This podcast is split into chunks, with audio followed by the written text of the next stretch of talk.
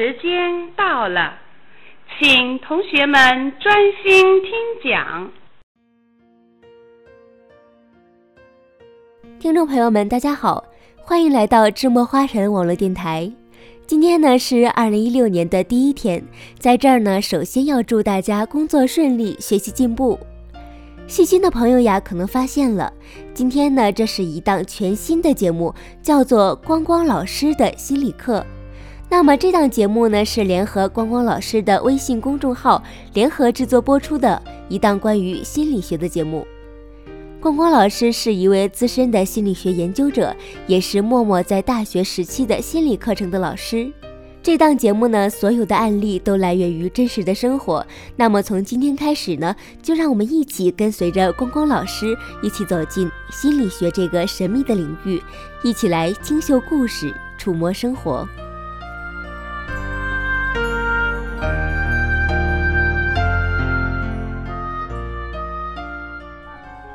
最近呢，有一部热播的电视剧叫做《芈月传》，相信很多朋友都看了吧。在第二十七集中呢，秦王临幸了芈月，不过呢，确切的说是芈月主动投怀送抱的。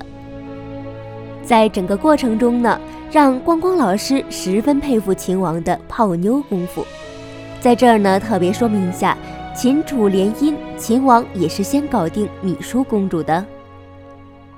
那么咱们今天的节目呢，就从《芈月传》来看一看秦王的泡妞功夫。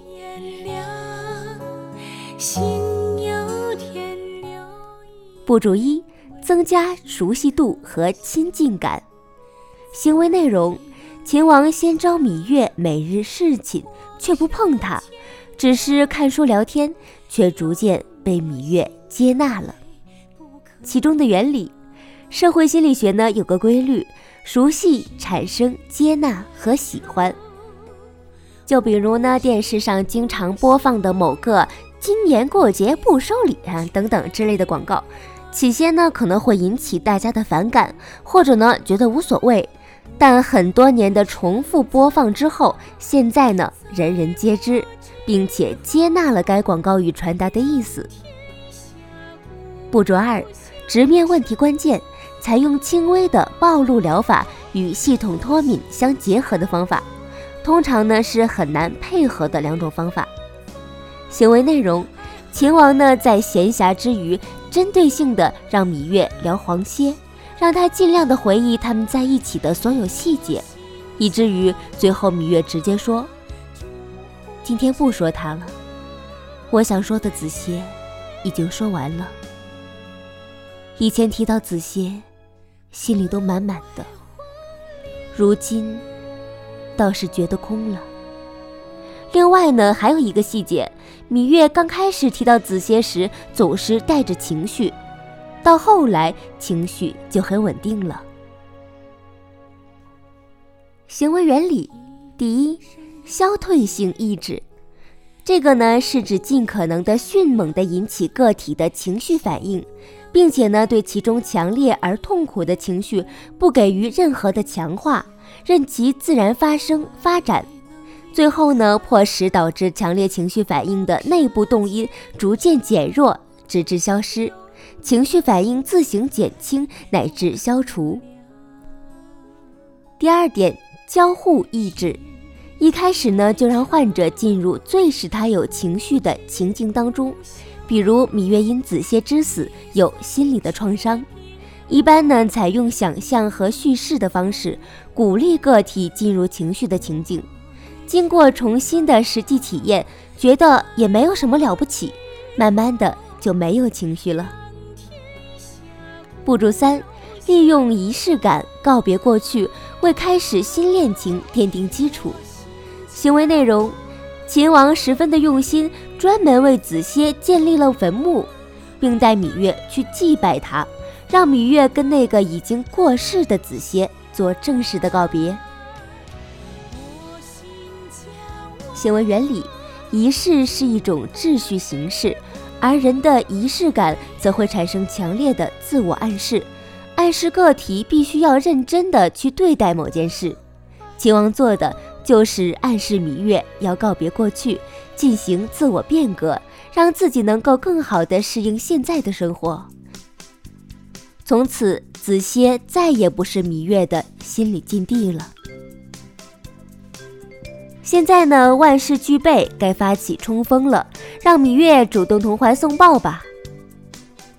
秦王绕了个大弯儿，看似成全了芈月，其实是成全了自己，实在是高雅。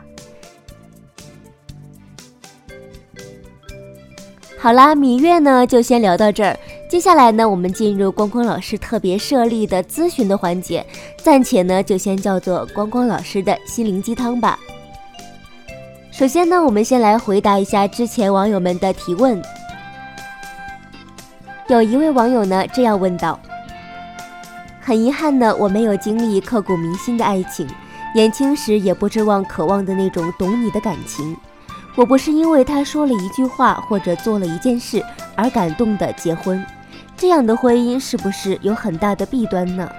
我的婚姻正遭遇危机，我需要倾诉，也需要帮助。感谢能有这样一个平台，谢谢。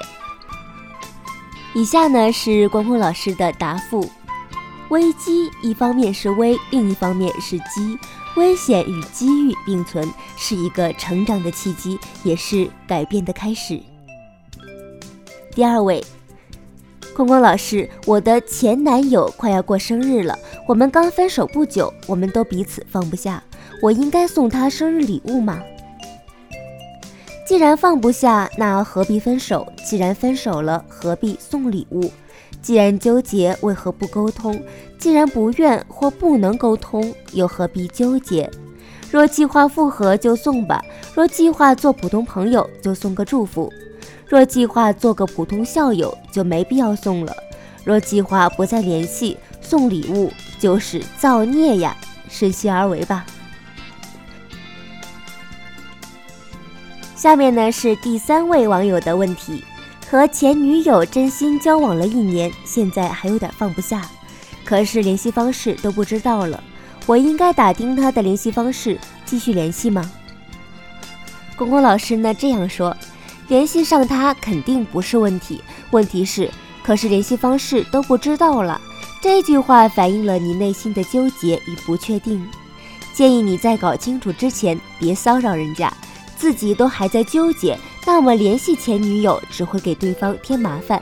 先想想当初为什么分手，现在放不下是在留恋什么，之后呢再决定联系还是不联系。好了，本期的提问环节到这里就要结束了。如果呢你对心理学感兴趣，或者在生活中遇到了某些困境，都可以关注光光老师这个微信公众平台，来向老师提出你的问题，老师会及时的回答你。同样呢，你也可以在咱们节目下方的评论里来提出你想咨询的问题。如果说你喜欢智墨花神网络电台，喜欢我们的节目，同样还可以加入我们的粉丝交流群幺八五二三五五九五，我们一起在交流群等待你的到来。